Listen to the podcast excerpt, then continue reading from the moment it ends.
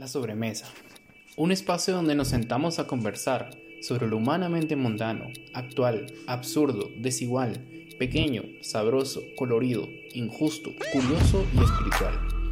Aquí, desde nuestra pequeñez, vamos a contar las historias, anécdotas, opiniones, experiencias, realidades y situaciones que nos han hecho lo que somos, que nos permitirán seguir siendo lo que anhelamos, que nos invitan a sentirnos vivos, a no dejar morir la esperanza.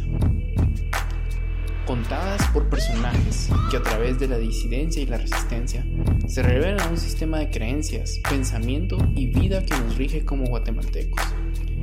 Aquí te darás cuenta de cómo ellos, con algo tan sencillo como dar su opinión en la cena familiar, cuestionar a sus amistades en la fiesta, tuitear sobre la coyuntura, escribir sobre lo que no es correcto, crear contenido para redes, estudiar lo que aman, trabajar en lo que les apasiona, ondear un cartel en la plaza o expresarse sobre las cosas que van en contra del bien común, están siendo rebeldes, rebeldes que construyen desde la esperanza y el afecto.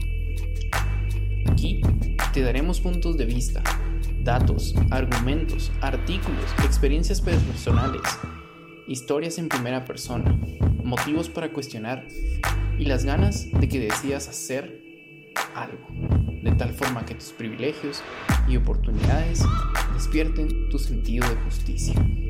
Todo esto mientras conocemos el lado simple, humano y mortal de estos personajes, que desde el silencio de las buenas obras y la pasión por lo que hacen, transforman este paraíso desigual sin dejar de ser hermanas, hijos, primos, nietos, amigos, amigas, colegas, compañeros, novios, esposas, humanos, a fin de cuentas.